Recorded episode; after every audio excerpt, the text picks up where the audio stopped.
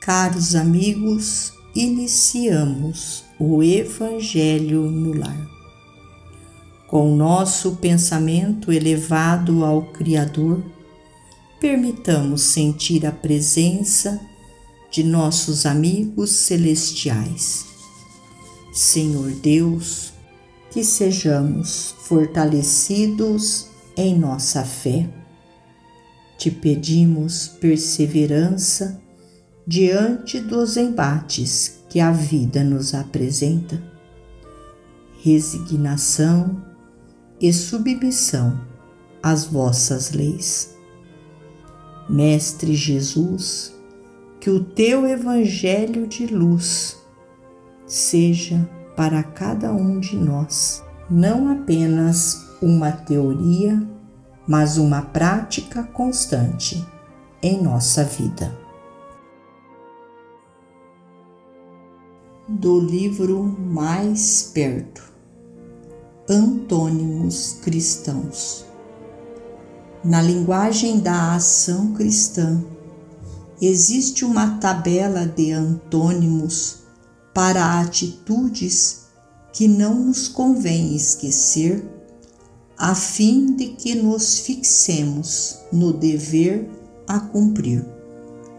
Da extensa lista reportamo-nos a alguns dos mais importantes, como sejam intransigência, tolerância, aspereza, brandura, irritação, serenidade, crítica, benevolência, condenação, bênção injúria, esquecimento, ofensa, desculpa, ataques, perdão, censura, auxílio, incompreensão, entendimento, ignorância, instrução, tédio,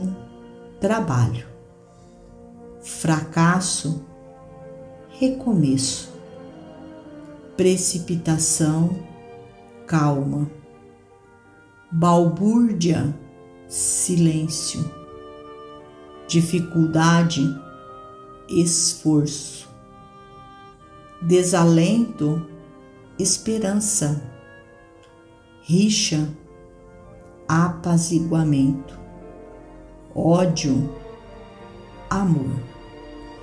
Disse-nos Jesus que, em sendo batidos numa parte do rosto, devemos oferecer ao adversário a outra parte.